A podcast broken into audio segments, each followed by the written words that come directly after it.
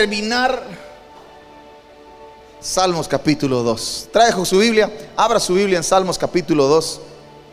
Sé que ya pasó mucho tiempo desde la primera parte. Vaya al canal de YouTube, suscríbase al canal de YouTube de Iglesia Restauración Cancún. Ahí están todos los mensajes. Hice bien el comercial, me salió bien el comercial, nunca lo digo y ahora ya lo dije bien. Entonces suscríbase al canal de YouTube de Iglesia Restauración Cancún. Ahí están todos los mensajes. Cada semana se están posteando, se están produciendo y, Dios está haciendo cosas buenas a través de nuestros canales de YouTube, de Spotify y todo eso. Y ahí está la primera parte, Salmos capítulo 2. Por si usted no, agarra la onda, voy a hablar un poquito, pero por si usted no lo alcanza a comprender, ¿de qué está hablando el pastor? ¿Cómo llegó allá tan rápido? Vaya a Salmos capítulo 2, la primera parte en el canal de YouTube y ahí va a poder eh, escuchar un poquito de lo que hablamos. Pero la última vez, la última vez que hablamos de este salmo, lo hicimos sobre la primera parte. Yo le conté que este salmo podríamos dividirlo en cuatro partes. ¿En cuántas? Cuatro partes. El Salmo a través de los versículos del verso 1 al verso 12 podríamos distribuirlos en cuatro partes bien marcaditas. No voy a tomar tiempo para hablar de eso, pero la primera vez que hablamos del Salmo capítulo 2, hablamos de la primera parte y la primera parte es la rebelión de las naciones. ¿Ok? Salmos capítulo 2, verso 1. Puedes ponerlo por ahí, por favor, Linet, sería increíble.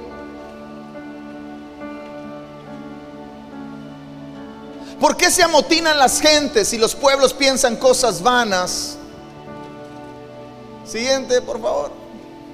Se levantarán los reyes de la tierra y príncipes consultarán unidos contra Jehová y contra su ungido, diciendo, verso 3, esto está interesantísimo, rompamos sus ligaduras y echemos de nosotros sus cuerdas. Ok, esa es la primera parte. La rebelión de las naciones. Las naciones se van a juntar, las naciones se van a unir. Hoy, hoy aunque usted y yo podemos ver a lo largo de la historia y a lo largo de nuestra vida diaria, podemos ver algunas organizaciones que se unen. Habrá un momento en la historia de la humanidad donde las naciones literalmente se van a unir. Pero se van a unir para qué? Pregúnteme, pastor, ¿para qué se van a unir? Verso 3, verso 3, verso 3. Ahí está la razón de la unidad de las naciones, de la rebelión de las naciones. Rompamos sus ligaduras y echemos de nosotros sus cuerdas. Están hablando de Dios. No están hablando, están hablando en el verso 2, dice contra su ungido. Entonces están hablando de que habrá un momento donde las naciones se van a unir para decir, hey, creemos que Dios es más un opresor que un libertador. Creemos que Dios nos hace más mal de lo que nos hace bien. Hoy estamos viendo un poco de eso. Hoy tienes un grupo de personas que de pronto te dicen, no, pues cree lo que tú quieras, lo que tú quieras creer está bien. Si a ti te hace bien, está bien. Si eso es lo que crees, está bien. Pero yo no, o tienes a otro grupo de personas que de pronto dicen, no, no, yo no tengo ningún problema con Dios, pero tengo un problema con la iglesia. O sea, yo, no, yo creo en Dios, pero no creo en la iglesia. Eso es como si tú me dijeras, pastor, yo le amo a usted, pero me cae mal su esposa. Jamás tendrías mi corazón.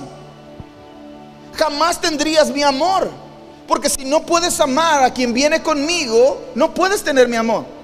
Entonces rompamos sus ligaduras, echemos de nosotros sus cuerdas. Se está diciendo, las naciones se van a levantar, se van a unir, se van a rebelar contra Dios, van a querer sacar a Dios de la ecuación, van a querer sacar a Dios. Es más, en algunos lugares ya está muy por afuera, quizás Latinoamérica, quizás en Norteamérica, donde vivimos usted y yo, tenemos una extraordinaria ventaja que tenemos libertad de culto y que hay un artículo constitucional que nos protege para podernos reunir y expresarnos libremente, creamos lo que creamos. Por eso nosotros nos podemos reunir y por eso otros más también se pueden reunir. Pero habrá un día, habrá un día, usted tiene que saberlo, que habrá un día donde reunirse para adorar a Dios será un peligro.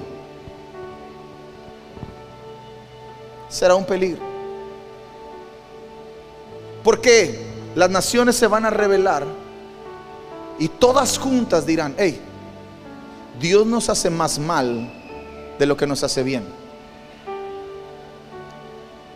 Hablar de romper ligaduras y de quitarse cuerdas de encima habla más de una prisión que de una libertad.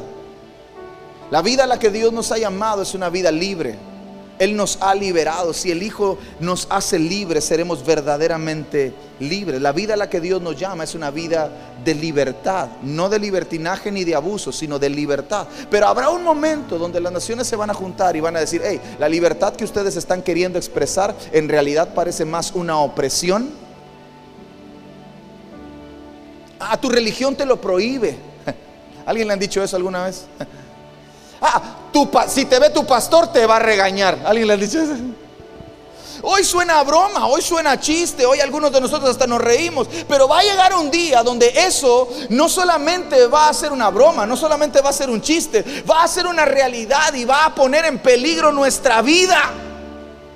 Entonces, esa es la primera parte de Salmos capítulo 2. ¿Por qué se amotinan las naciones? ¿Por qué, con, ¿Por qué se juntan los reyes de la tierra? Bueno, lo hacen para ligar, para romper las ligaduras y quitarse las cuerdas de Dios de encima. Y luego podríamos tomar tiempo para hablar de las otras dos partes, que es la respuesta del Padre, porque si usted sigue leyendo del verso 4 al verso 6, se va a encontrar con la respuesta del Padre. El Padre tiene un plan, el Padre está viendo desde las naciones, el que está en el cielo se ríe de ellos.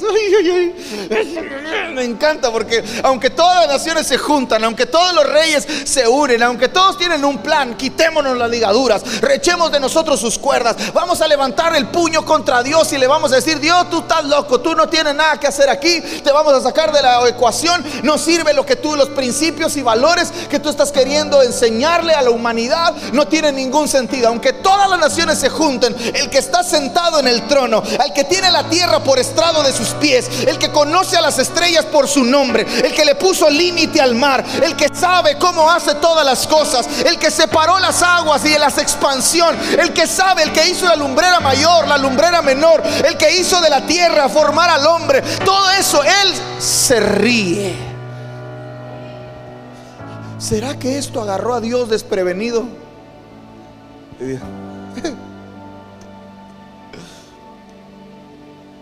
Como cuando un niño quiere jugar con, usted fuercitas. ¿Alguien le ha hecho, ha pasado eso? Mis hijas me dicen, papá, vamos a jugar fuercitas, vamos a jugar fuercitas. Y yo pongo mi mano, pon tu mano fuerte, pon tu mano dura, pon tu mano dura. Y le doy un dedito. Y ella empieza, y yo tengo mi dedo. Y en lugar de tener una cara de enojo, yo tengo una sonrisa. Porque por dentro sé que no importa cuánto se esfuerce, no importa cuánto trame, no importa cuánto lo intente, no va a poder vencerme. El que está sentado en el trono ve a todas las naciones y en su corazón dice, no importa cuánto hagan, al final yo voy a ser el rey de la tierra. Entonces es la primera parte. Salmos capítulo 2. Pero hoy, hoy quiero enfocarme en la última parte, que es del verso 10 al verso 12. La última parte de este salmo es extraordinaria. Y es la respuesta de David. Número uno, la rebelión de las naciones. Número dos, la respuesta del Padre. Número tres, la intercesión de Jesús o la respuesta de Jesús. Y número cuatro, la respuesta de David o la respuesta de la iglesia en estos días en los días que vienen por delante, en los días que están ah, a la puerta, que parece que no sé cuándo será, pero estoy seguro que está un paso más cerca de lo que estaba ayer. No sé si será en 10 años, en 50 años o en 60 años. Lo único que sé es que hoy, 28 de agosto del 2022, hoy queda un día menos. Y usted tiene que estar consciente de eso. ¿Ok? Entonces, el verso 10, mire qué dice. Ahora pues, oh reyes, sed prudentes, admitid amonestación, jueces de la tierra, servid a Jehová con temor y alegraos con temblor, honrad al Hijo, para que no se enoje y perezcáis en el camino, pues se inflama de pronto su ira. Termina diciendo, bienaventurados todos los que en Él confían. Estos reyes a los que David hace una amonestación, a los que David hace una exhortación, son los mismos reyes del primer versículo. ¿Por qué se amotinan las naciones? ¿Por qué se juntan los reyes de la tierra? Después de que David tiene una visión profética de cómo estos están juntando para levantar su mano contra Dios, después de que ve la respuesta del Padre, después de que ve la intercesión del Hijo, después de que ve la reacción de Jesús, David vuelve a estar en sí y lanza un mensaje a esos mismos reyes para el futuro. Hey, reyes, sean prudentes, sean sabios. Qué increíble que David pudiendo decir, híjole, ahora sí ya bailaron. Dios se los va a echar a la bolsa. Que pudiendo decir todo eso, David todavía tiene un mensaje de esperanza para las naciones. Y la iglesia tiene que funcionar así.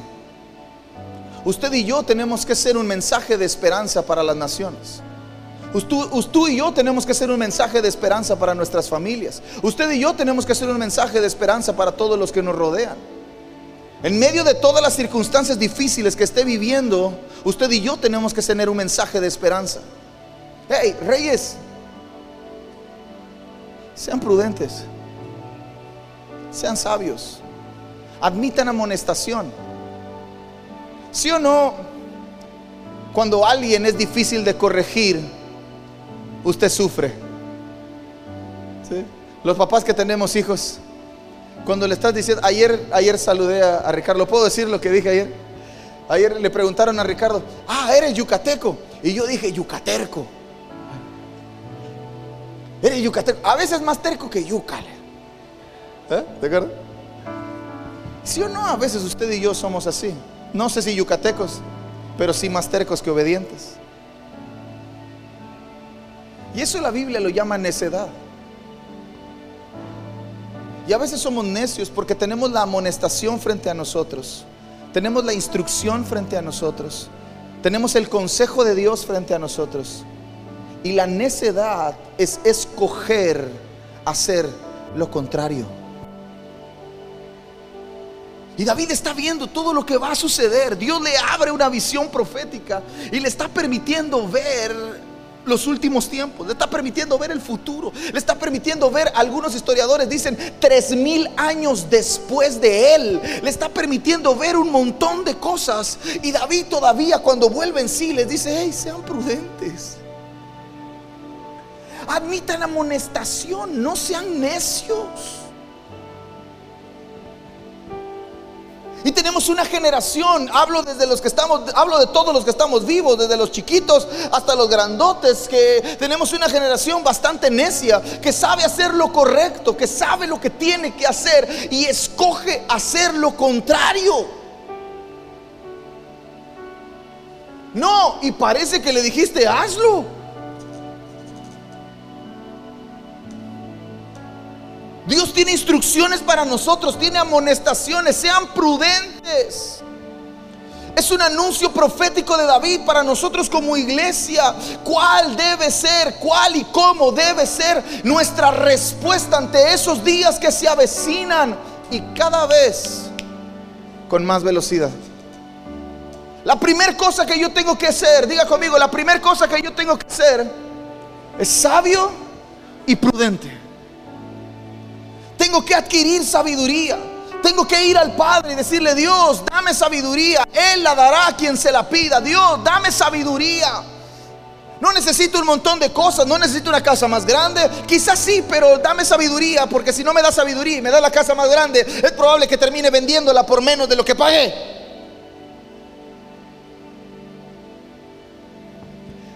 Estoy seguro de que hay cosas que Dios ha puesto en nuestras manos y que las hemos perdido por falta de sabiduría. Y la sabiduría no son los años. La sabiduría tiene una fuente y es el corazón de Dios. Yo tengo que ir a Dios y decirle, Señor, dame sabiduría. Necesito sabiduría. Después de sabiduría, Dios me dará un montón de cosas más. Tengo que ser prudente. ¿Qué es eso de ser prudente? ¿Qué es eso? Es un segundo de frialdad. La prudencia es un segundo de frialdad. La prudencia es ese segundo donde Antes de tomar la decisión, calculo el costo de las consecuencias de mi decisión. Soy prudente porque quiero hacer eso, pero ah, si hago eso, se va a generar todo esto. Entonces, ese segundo frío se llama prudencia. Y algunos de nosotros somos bien imprudentes. Hola. Dale, como sea, rin y se dejan ir. Total, tengo fe. ¿Cuál fe? Una cosa es dar un paso de fe en sabiduría y prudencia y otra cosa es dar un paso de fe en ignorancia e imprudencia. Las consecuencias son diferentes. En una necesitarás un milagro para que Dios te saque de ahí y en la otra Dios se encargará de proveerte todo lo necesario para terminar lo que empiezas. Sabiduría y prudencia. Entonces David les está diciendo, hey, sean sabios, sean prudentes, admitan amonestación jueces de la tierra. Presten atención a la palabra de Dios, no la menosprecien.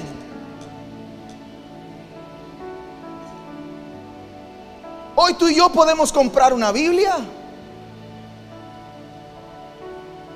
Pero habrá días donde no te querrán vender una Biblia. Porque la, palabra de Dios estará menospreciada. Es un libro escrito por hombres. Ah, ¿Y quién escribió su recetario? Pero bien que sigue la receta, ¿no? ¿Quién escribió el libro de texto? ¿Un fantasma? Veces necesitamos sentido común. Obviamente Dios iba a usar hombres para inspirarse, para inspirarlos, para escribir. Porque Dios es espíritu.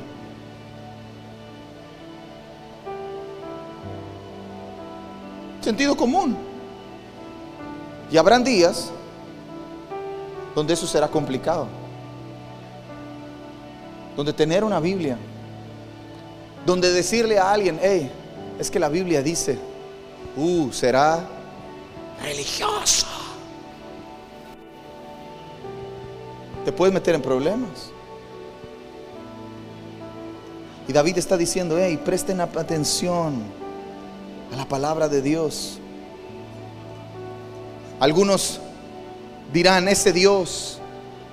David les está diciendo a estos reyes de la tierra, a estos jueces que están gobernando las naciones, les está diciendo, ese Dios que dicen que es puro amor. Es que Dios es amor. Ese Dios que dicen que es puro amor, un día se levantará en autoridad y juicio. Y si no están atentos, la van a pasar mal. Es que Dios es amor, sí, Dios es amor, pero también tiene una vara de hierro con la cual juzgará a las naciones. Entonces, si yo creo que Dios, porque es amor, no me va a corregir, tengo una mala percepción de quién es Dios. No he entendido quién es Dios. Porque Dios, además de que es amor, también es un juez justo. Que no toma por inocente al culpable. Yo no puedo perder de vista esto. Pero las naciones que se rebelan contra Dios pierden de vista esto, perderán de vista esto. Es que Dios es amor, ¿por qué nos hace esto? ¿Por qué nos pasa esto? ¿Por qué permite ciertas cosas? ¿Por qué le va a la gente como le va? Porque Dios es justo.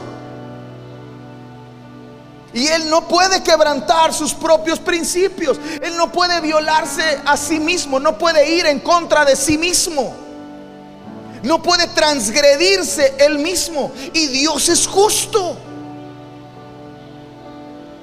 Te ama con amor eterno. ¿Lo crees? Te ama profundamente. Te ama con amor eterno. Pero también un día te juzgará.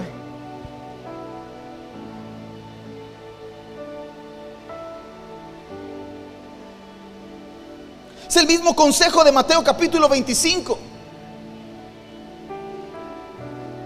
Para las diez vírgenes.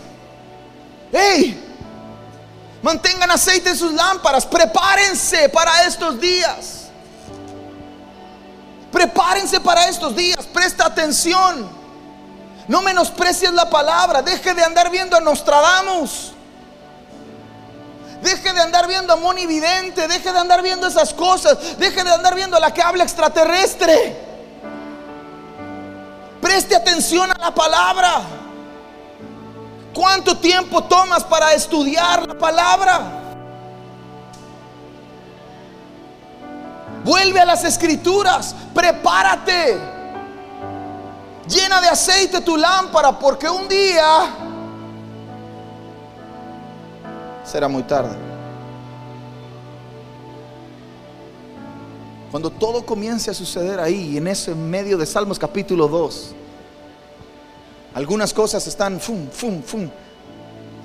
Pero cuando todo se arranque y usted no tiene lámpara en su aceite en su lámpara, la cosa va a estar difícil. Pastor, me está dando miedo.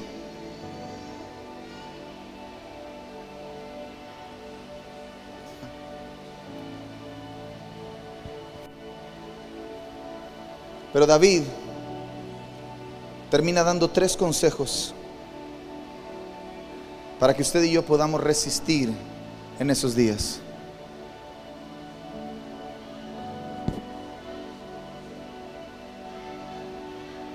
Número uno, servir con temor. Servir con temor. Servir con temor no es servir desde el miedo. Híjole, tengo que hacerlo porque si no lo hago Dios me va a castigar. Que tengo que ir a la iglesia porque si no voy a la iglesia, híjole, por eso me fue mal porque no fui a la iglesia. Porque no serví, porque no hice esto. Servir con temor no es servir desde el miedo, es servir desde el amor. Temer a Dios no es tenerle miedo a Dios, es amar a Dios. Amo a Dios. No quiero fallar a Dios. No quiero lastimar su corazón. No quiero ofenderlo. No quiero hacer algo que vaya en contra de lo que Él ama. No quiero formar parte de un grupo de personas que dicen amar a Dios y sus actos prueban todo lo contrario. Yo quiero servir con temor. Quiero servir porque amo a Dios. Servir con temor es un compromiso total. ¿Cómo es el compromiso? Total. No momentáneo. Sí, pastor, hoy sí, cuente conmigo, sí, aquí estamos. Ah. Pues yo no los veo. Sí, ahora sí, el mensaje me llegó y ahora sí, pastor. Momentáneo. Algunos más es circunstancial. Pastor, hoy tengo tiempo, cuente conmigo. Pastor, ¿qué necesita la iglesia? Ahora sí, acá estamos. Circunstancial.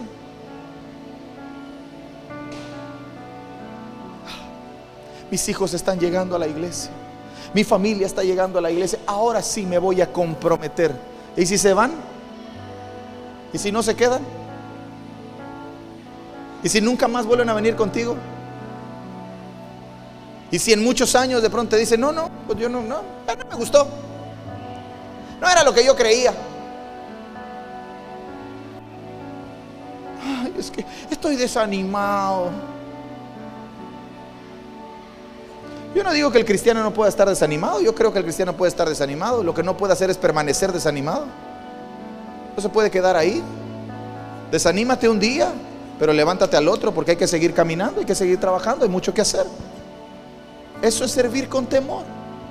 Compromiso total, no momentáneo, ni circunstancial, mucho menos por conveniencia. Es que si hago esto, pastor, ya descubrí que si sirvo, me va bien. Pastor, ya descubrí que si vengo, el lunes tengo trabajo. Pues te aseguro que vas a venir un día y no vas a tener trabajo. Es más, te aseguro que un día vas a venir el domingo y te van a correr el lunes.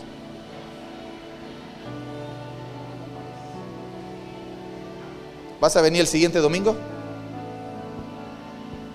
Es que yo pensé que ahora que buscar a Dios todo me iba a ir bien. Si esto no es pare de sufrir. La iglesia no es pare de sufrir. Usted lo sabe, yo se lo he dicho, la iglesia no es Disneylandia. Jesús no es Mickey Mouse. El reino no es el hada madrina con una varita que te concede todos tus deseos. No, esto no funciona así. Y David está diciéndole, en medio de los días más difíciles tendrás que tomar una decisión y es servir con temor. Sirve con temor a Jehová, sirve por amor hasta el final. No sirvas por compromiso, no sirvas, perdón, por circunstancias, no sirvas por momentos, no sirvas por conveniencia, porque eso no aguanta. Tarde o temprano eso se cae. Familia, iglesia, amigos, la mayoría de las cosas importantes dentro del cristianismo son invisibles para todos, pero visibles para Dios. Las cosas más importantes de la vida del hombre, del ser humano, del hombre o mujer cristiano, son cosas que no se ven. Son cosas que no se aplauden. Son cosas que no se reconocen. Son cosas que a veces nadie sabe. Son decisiones que tomo en el secreto para construir una vida en el futuro. Son pequeñas cosas. Y servir con temor es mantenerme fiel a esas pequeñas cosas. Tomar en cuenta que las decisiones que tomo en privado van a tener una consecuencia pública, buena o mala, pero el resultado de mi vida es el, la toma de mis decisiones. Y eso a veces no se ve. La mayoría de las cosas que valen la pena, que importan en nuestra vida cristiana, son invisibles para los hombres, pero son visibles para Dios. Y eso tiene que usted saber, que eso es lo que nos da temor de Dios. Eso es lo que nos hace saber que amamos a Dios. Eso es lo que prueba que amamos a Dios, que Dios está viendo todo lo que hacemos. Voltea al que está a tu lado y dile, Dios está viendo todo lo que haces. Todo. Dile al que está a tu lado, todo. Entonces, si Dios está viendo todo lo que hago, ah, póngame atención, póngame atención, agarre esto, eh, agarre esto. Si Dios está viendo todo lo que hago, entonces eso hace que todo lo que hago es importante. Ah, pero el pastor no me vio, pero Dios sí. Ah, pero mi mamá no me vio, pero Dios sí. Ah, pero mi esposo o mi esposa no me vieron, pero Dios sí. Entonces, eso hago. Si Dios, si Dios está viendo todo lo que hago, entonces eso hace que todo lo que hago sea importante. Las cosas grandes, las cosas pequeñas. ¿Qué significa todo eso? Levante sus dos manos al cielo. Y diga conmigo, yo quiero vivir bajo los ojos del Señor. Yo quiero vivir bajo los ojos del Señor. Dios está viendo todo lo que hago. Y eso hace que todo lo que hago sea importante. Estoy consciente que Dios me ve, me ve todo el tiempo. Me ve siempre. No, no, hay donde esconderme puedo esconderme. Entonces, tengo que aprender a considerar que todo lo que hago es importante.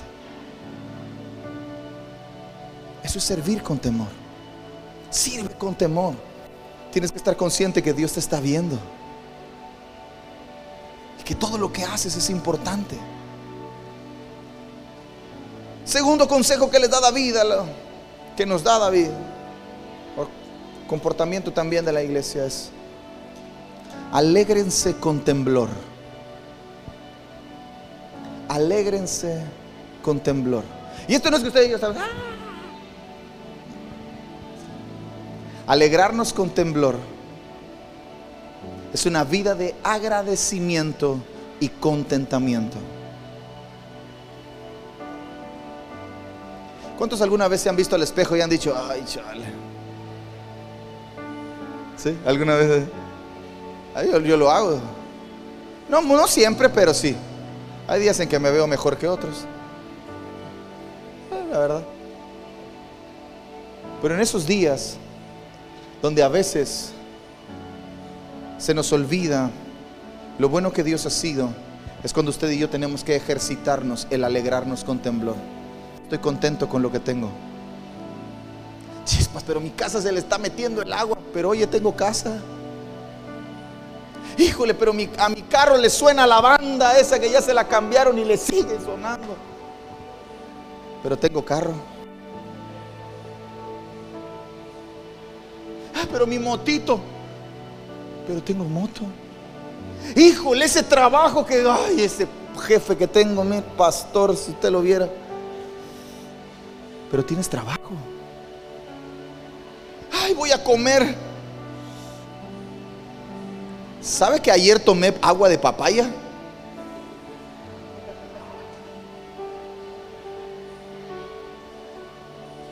Y estuve así de decir, está rica. Por poco me acabo el vaso, ¿sí o no, varón? Y lo tomaba.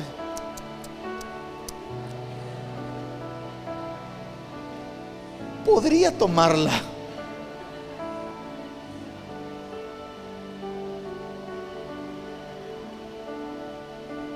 ¿Cuántas veces usted y yo perdemos la sonrisa de nuestro rostro solamente por no estar contentos ni alegres con lo que está sucediendo? Y David está diciendo, las cosas se van a poner complicadas. Las naciones se van a reunir. Van a levantar su puño contra Dios. El cielo se va a reír. Pero en medio de esos días difíciles, no dejes de sonreír. No dejes de estar contento. No dejes de estar alegre. No dejes de tener un corazón agradecido. Alégrense con temblor en esos días de tanta dificultad. Tendremos que desarrollar el arte de cambiar la queja por agradecimiento.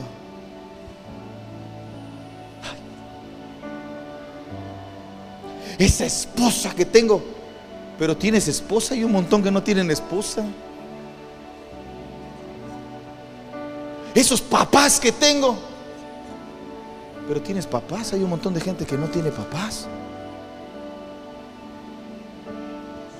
Ese cabello que tengo, y usted ya sabe lo que sigue. Ese cabello que no tengo. Yo a veces me quejo porque no tengo barba. Tengo como tres meses sin rasurarme. Pero luego veo a Diego y digo, no, mejor está bien, estoy bien así, Señor, gracias. Porque él, tengo calor. Digo, Dieguito debe tener más calor.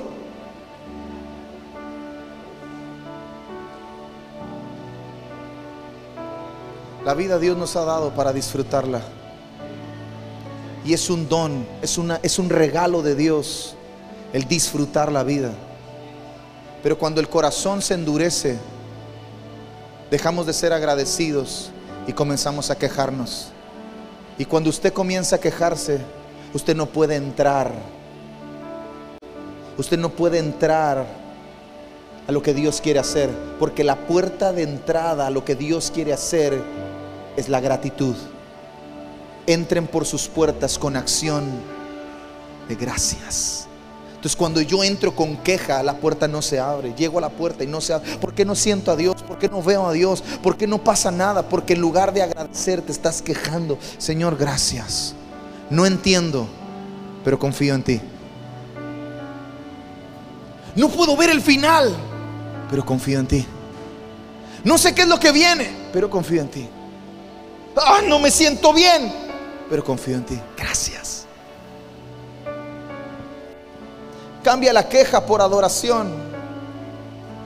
Hemos recibido mucho. ¿Alguien ha recibido mucho? Entonces tenemos que agradecer mucho. Y tenemos mucho que agradecer. Usted y yo en medio de estos días tenemos que renunciar a algo. Diga conmigo, tengo que renunciar a algo. ¿A qué, pastor? Pregúnteme, ¿a qué, pastor? A la cultura del merecimiento. Me lo merezco.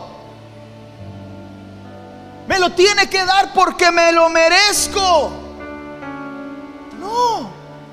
Usted y yo estamos aquí y no merecíamos estar aquí. ¿Sabe cómo se llama eso? Misericordia.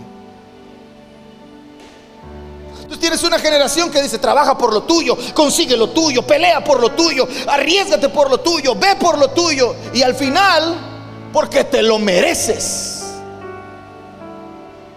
Usted y yo no nos merecemos nada. Es el puro amor de Dios, el beneplácito de su voluntad, bendecirnos, prosperarnos, extendernos, hacernos crecer, sanarnos, liberarnos, restaurarnos, hacer lo que quiera con nosotros. Es porque Él quiere, no es porque yo soy bueno, es porque Él es bueno.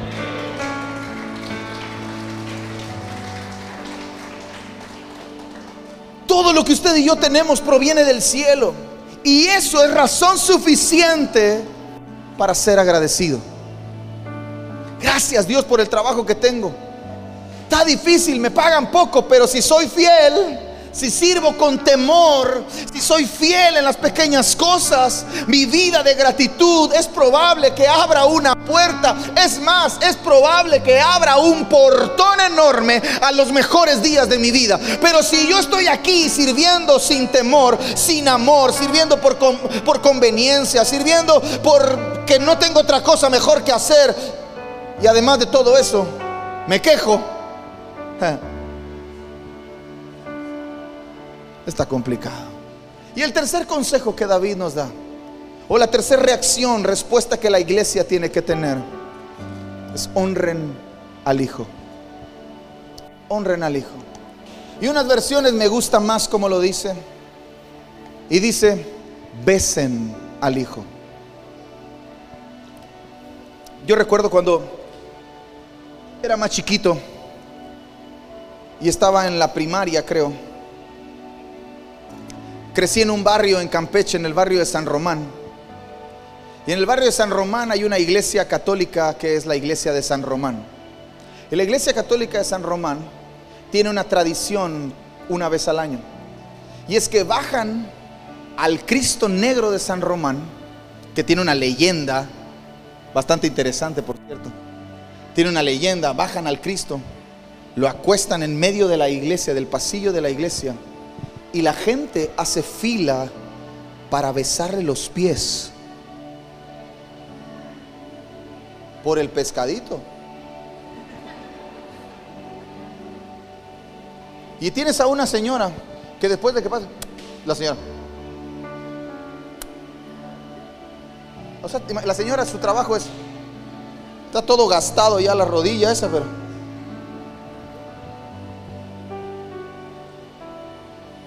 Pero encuentro a este David diciendo, besen al hijo.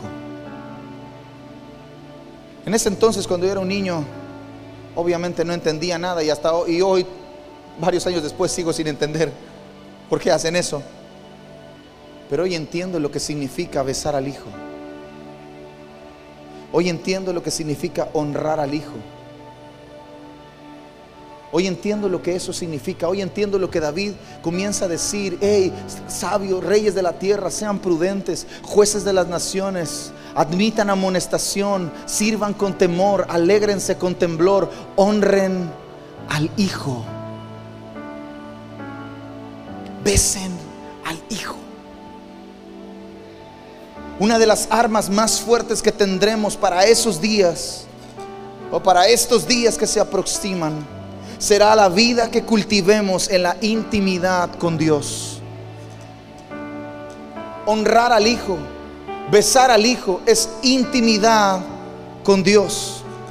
Es crecer en una relación personal con Jesús. Es no depender de lo que comemos el domingo. Es no depender de lo que comemos en nuestro grupo Conexión. Es no depender de los videos que vemos en YouTube es honrar al Hijo, es besar a Jesús, es pasar tiempo con Él, es apartar un momento de nuestro día a cualquier hora. Si tú eres de la mañana, qué chido. Si eres de la noche, está bien. Pero si eres de la madrugada, ah, está complicado. Pero qué bueno. Siéntate a la mesa. Siéntate a la mesa y come. Siéntate a la mesa con el Hijo y come honralo, bésalo, ámalo, sírvelo, disfrútalo. Damos, recibimos. Es una interacción. Yo amo a Jesús, pero Jesús también me ama. Yo hablo con Él, pero también Él habla conmigo. Yo le entrego mi amor y Él me entrega también el suyo. Yo le entrego mi tiempo y Él te me entrega también. Es la virtud más extraordinaria que yo considero de Dios. Es omnipresente. Él puede estar en mi casa y puede estar en la tuya al mismo tiempo. Qué increíble que tú y yo tenemos un Dios que a cualquier hora del día, los 365 días del año, las 24 horas del día, está disponible y accesible para mí. Eso es honrar al Hijo. ya quiero ir a la iglesia, quiero que sea domingo para ir a la iglesia. ¿Y qué hace toda la semana? Uh. Oye, la palabra estuvo buena. ¿Y si el domingo que viene la palabra no está buena? Se va a ir medio comido, ¿no? Porque si no le gusta la comida, usted come lo que le gusta y deja lo que no le gusta. Entonces, si el próximo domingo no vengo inspirado, me duele la cabeza, me siento mal y medio cocino, y si en lugar de hacerle un, ¿qué te gusta, Adri? Carne, si en lugar de hacerle un filete miñón así, conocí a uno que la come a un cuarto, así casi viva. En lugar de hacer un filete miñón así tres cuartos, te doy un bistec de bolas de vuelta y vuelta. ¿Cómo le va a durar eso para toda la semana? Entonces el jueves usted va a atravesar un problema y no va a aguantar. Pero si usted honra al Hijo, si usted aprende a besar al Hijo, si usted aprende a tener intimidad con Dios todos los días, a sentarse a la mesa, comer todos los días, usted va a tener un arma poderosísima. Porque el Salmo termina diciendo, bienaventurados los que en Él confían. ¿Dónde crece nuestra confianza? En la intimidad. Usted confía solamente en aquellos a quien conoce. Híjole, no lo conozco, no puedo confiar en Él. Pero cuando usted conoce a alguien, usted confía en Él. Y mientras más tiempo pasamos con el Hijo, mientras más tiempo pasamos besando al Hijo, mientras más tiempo pasamos amando al Hijo, mientras más tiempo pasamos honrando al Hijo, más crece nuestra confianza, más crece nuestra confianza, más crece nuestra confianza. Y cuando vengan los días difíciles, usted estará firme, porque usted sabe con quién se ha sentado a la mesa. Véngase todo el equipo. Creo que vivimos días proféticos. No sé cómo habrá sido en siglos anteriores hablar del Salmo capítulo 2. Probablemente en la época del holocausto, en la época de las dos guerras mundiales que hemos experimentado como humanidad. Probablemente el Salmo capítulo 2 haya tenido un poco más de sentido que en otros años anteriores. Pero hoy, a pesar de que no hay una guerra mundial, a pesar de que no hay un holocausto nazi, hoy el Salmo capítulo 2 tiene muchísimo sentido. Muchísimo sentido. Si usted presta atención, ay, yo no veo las noticias porque me, me ponen mal. Puras malas noticias, puras malas noticias. Preste atención. Preste atención. Y creo que vivimos días proféticos. Días que otros solo soñaron, que al mismo tiempo para nosotros son una enorme responsabilidad. Pero más aún, más aún de que los días se están cumpliendo, de que vivimos en días proféticos, más aún, lo más importante de todo esto será mantenernos firmes. Dile al que está a tu lado, mantente firme. ¿Y qué debemos hacer como iglesia? Pastor, ¿en qué tenemos que mantenernos firmes? Tienes que mantenerte firme en tus principios. Tenemos que mantenernos firmes en nuestros principios. ¿Cuáles son nuestros principios? Ah, ahí está la cosa. Por eso usted no puede faltar la próxima semana ni todo el mes de septiembre, porque vamos a estar hablando de la cultura del reino, de la constitución de este reino, cómo debemos vivir. ¿Cuáles son los principios que tenemos que abrazar? Esos son los principios en los que tenemos que mantenernos firmes. Tenemos que estar firmes en nuestra fe. ¿Por qué crees lo que crees? Mucha gente ha utilizado el pasaje donde Pedro dice, hey, debemos estar preparados para presentar defensa de nuestra fe, como si fuera una, una, acción para pelear. No, no es una acción para pelear, es una acción para mantenerte firme cuando tu fe sea cuestionada. Cuando tu fe sea juzgada, cuando tu fe sea señalada, tú tienes que presentar defensa, una buena defensa de nuestra fe. ¿Por qué creo lo que creo? ¿Por qué estoy firme en lo que creo? Esta es mi fe y en esto me voy a parar. ¿En qué otra cosa tengo que estar firme? Tengo que estar firme en crecer en la gracia de Dios. Pablo le dice a Timoteo, esfuérzate por crecer en la gracia. ¿Cómo puedo crecer en algo que es un don de Dios? ¿Cómo? Ves al Hijo. Ves al Hijo, honra al Hijo. Y la confianza va a crecer, tu confianza va a crecer y la gracia de Dios sobre ti va a crecer. ¿En qué más tenemos que permanecer? ¿Qué más tenemos que hacer? Tenemos que madurar en los dones del Espíritu, pastor. ¿Será que el Espíritu Santo me dio a mí algún don? Por supuesto que sí. Si has nacido de nuevo, hay un don del Espíritu dentro de ti. Es más, yo no es una doctrina, yo personalmente creo que hay más de uno.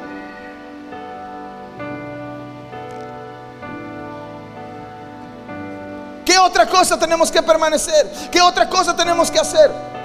Tenemos que desarrollar los dones ministeriales en la iglesia. Vamos a necesitar al todo el equipo ministerial. Estos días van a demandar de una función apostólica, van a demandar de una función profética, van a demandar de una función evangelística, van a demandar una función pastoral, van a demandar una función magisterial. Y todo eso está dentro del cuerpo, está dentro de la iglesia, está sentado ahí pero hay que desarrollarlo.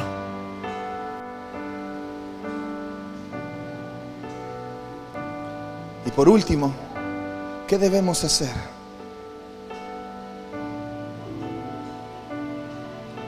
Yo le dije que Dios es un Dios justo, ¿verdad? Y que también es un juez. Usted y yo tenemos que clamar por los juicios de Dios.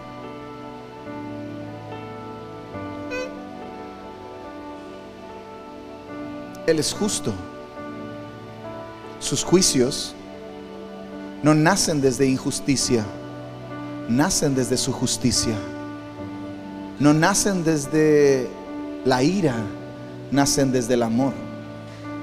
Juzgará a las naciones, nos juzgará a nosotros, juzgará al mundo.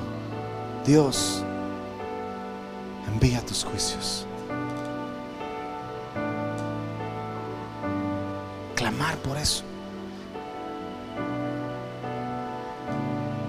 Cuando vengan esos días, cuando las naciones de la tierra se junten, cuando los reyes conspiren unidos contra Jehová y contra su ungido, se digan la una a la otra, rompamos sus ligaduras, echemos de nosotras sus cuerdas, habrá una iglesia que permanecerá firme sirviendo con temor, alegrándose con temblor y amando a Jesús y honrando al Hijo, besando al Hijo hasta el final. Eso somos tú y yo. Por eso momentos como estos son importantes. Porque le anunciamos al mundo, hey, no importa todo lo que hagas, seguimos creyendo que Jesús volverá. Seguimos creyendo que Él reinará sobre la tierra seguimos creyendo que todo ojo le verá, toda rodilla se doblará y toda lengua le confesará que Él es el Señor. Ah, pero se va a poner difícil. Sí, pero amo a Jesús. pero te puede meter al bote. Sí, pero amo a Jesús. Ah, pero no te van a querer vender una Biblia. Sí, pero amo a Jesús. Ah, pero te van a querer usarme. Es que me siento usado en la iglesia. ¿Y qué? Usted le dijo, Dios, úsame. ¿Cómo quería sentirse? Claro que te van a usar. Y qué bueno. Para eso estamos. Nunca he visto una silla quejarse por hacer aquello para lo que fue diseñada. Cuando usted entiende que fue diseñado para servir a Dios, para amar a Dios, para honrar a Dios, para celebrar a Dios, para honrar, bendecir y celebrar a otros, usted no va a tener ningún problema por hacer lo que tenga que hacer donde lo tenga que hacer. ¿Dónde sale todo eso? Aquí, en la mesa. En la mesa, sentado con el Hijo. Amén. Póngase de pie.